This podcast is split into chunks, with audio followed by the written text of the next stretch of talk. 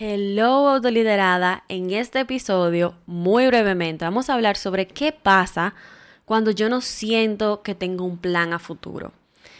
Y esto es completamente normal. Hay de todo. Somos muy diferentes como seres humanos y nada más nos muestra eso que el mundo del emprendedurismo.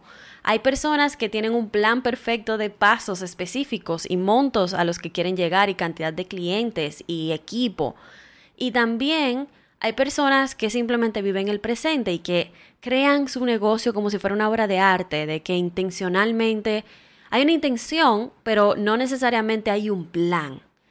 Y de esto quiero hablarte hoy. Si eres del segundo bando, bienvenida al club. Estamos casi haciendo t-shirts. Yo soy muy del momento y aunque yo tengo una intención, una proyección, una dirección en la que estoy caminando, porque inevitablemente a la hora de empezar a caminar, tomamos una dirección, nos vamos a la derecha, a la izquierda, hacia el frente, nos devolvemos. Todo esto es relativo a ti, claro está. Pero hay una decisión que se toma. Quiero dejarte saber que es normal y que hay un club de personas allá afuera que se sienten igual que tú. Simplemente que los planificados, que darle estructura al mundo, es lo que más se ve y más se escucha y más pues ha destacado. Por ejemplo, vivimos 12 años más o menos de colegio, donde nos dieron una estructura educacional donde subíamos de curso, donde teníamos clases muy específicas, currículums, y esa estructura nos ayuda a lograr mínimos, ¿verdad? Conocimiento mínimo, que el estudiante por lo menos sepa multiplicar, restar, sumar y tenga una idea sobre su historia y en ciencia tenga algunos conocimientos fundamentales. Y funciona allí. El tema está en que nos vamos con esa misma codificación al mundo exterior y queremos dar estructura porque sentimos que eso es lo que debemos de hacer para lograr las cosas. Sin embargo, como te dije al principio, eso es una parte.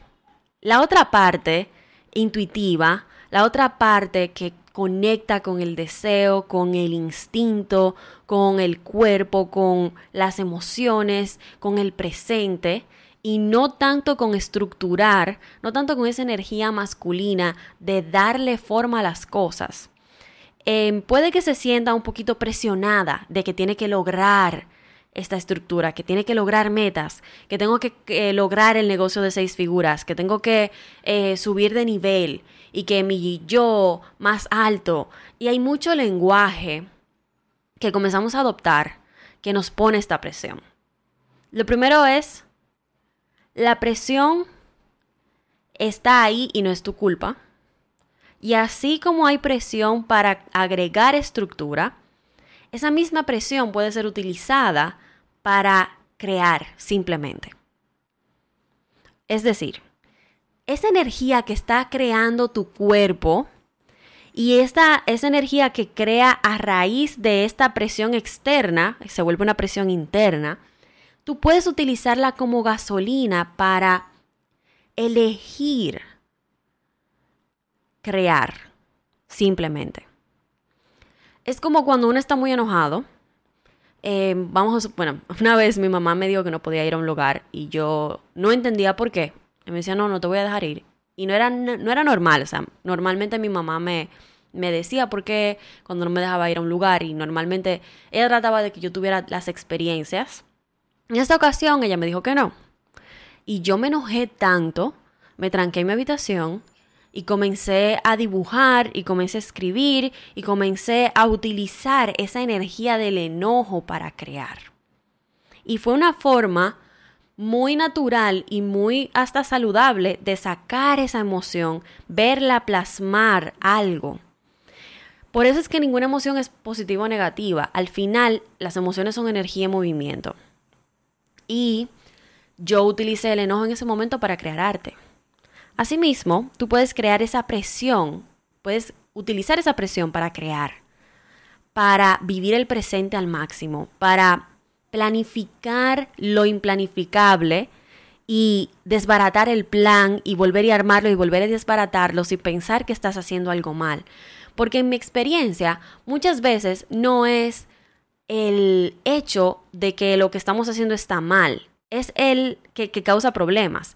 Lo que causa problemas es que lo vemos como algo mal y comenzamos a darnos latigazos, comenzamos a castigarnos, a criticarnos, a decirnos tantas cosas que nos hacen gastar energía en constantemente darnos estos, em, estos boches y, y reclamaciones y quejas. Y nos quedamos en ese loop en el que ok, tengo esta energía y no la estoy moviendo, sino que me la estoy devolviendo a mí misma. Eso es lo primero. Lo segundo es que no necesariamente el plan tiene que ser con acciones o cosas cuantificables. Por ejemplo, no necesariamente un plan en tu negocio tiene que ser, voy a generar 6 mil dólares es igual de válido tirar una proyección y decir, me gustaría generar dinero entre algunos 5 o 10 mil dólares. También es súper válido decir, óyeme, me voy a enfocar en, cantidad de clientes impactados en vez de dinero. Súper válido también decir, me voy, me voy a enfocar en cuántos días del mes yo me siento bien me voy a enfocar en cuántas horas de tiempo libre me doy este mes. El tema aquí es no hacer que esto que tú estás decidiendo signifique nada del otro lado. Por ejemplo, si yo me digo, bueno, este mes de los 22 días laborables, por ejemplo, yo voy a, a tomarme 10 libres. Y mi mente va a querer venir, boom, y, como agregarle significado a eso. Y puede decir, ah, claro, pero si te tomas todos esos días libres, vas a dejar de ganar dinero esos días. No necesariamente. Entonces, aquí el reto está en no agregarle un significado, un entonces sí, tal cosa. Si tal cosa, entonces sí. No. Puedes tirar esa proyección, tirar ese deseo Em, y también puedes decir, yo me quiero sentir emocionada este mes. Tu punto de referencia, lo medible entre comillas, va a ser qué tan emocionada me sentí de los 22 días laborables. Entonces, cuando eres como yo en ese aspecto de no planificar, de llevarte con la energía del momento, el hacernos sentir mal por no planificar nos roba energía y también el agregarle significado al fluir que no nos sirve. El hecho de que yo no tengo un plan no significa de que las cosas no pueden suceder. Yo puedo elegir creer que las cosas simplemente se van a dar y yo no tengo que saber cómo. No tienes que saber cómo. Tira una proyección.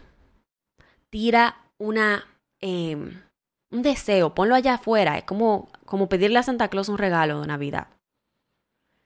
Igual, puedes también intentar colocarte simplemente una, una decisión. Ejemplo, si yo digo voy a caminar hacia el norte, eso puede significar de que yo me voy a detener en el próximo pueblo, así como puede significar que yo cuando esté llegando al final de, de la tierra, eh, quiera decir, bueno, voy a doblar a la derecha yo sigo en la misma dirección hacia el norte. La dirección que tú te traces en tu negocio no tiene que ser específica.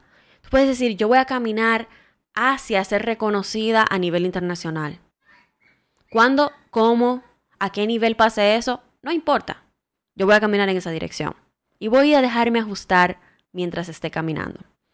Así que espero que este pequeño episodio te haya ayudado a, dejar ir esas, eh, algo, esas percepciones, esas eh, codificaciones y estructuras que nos quieren meter por ojo, boca y nariz y que puedas abrazar tu naturaleza espontánea y poco planificada, que también es válida.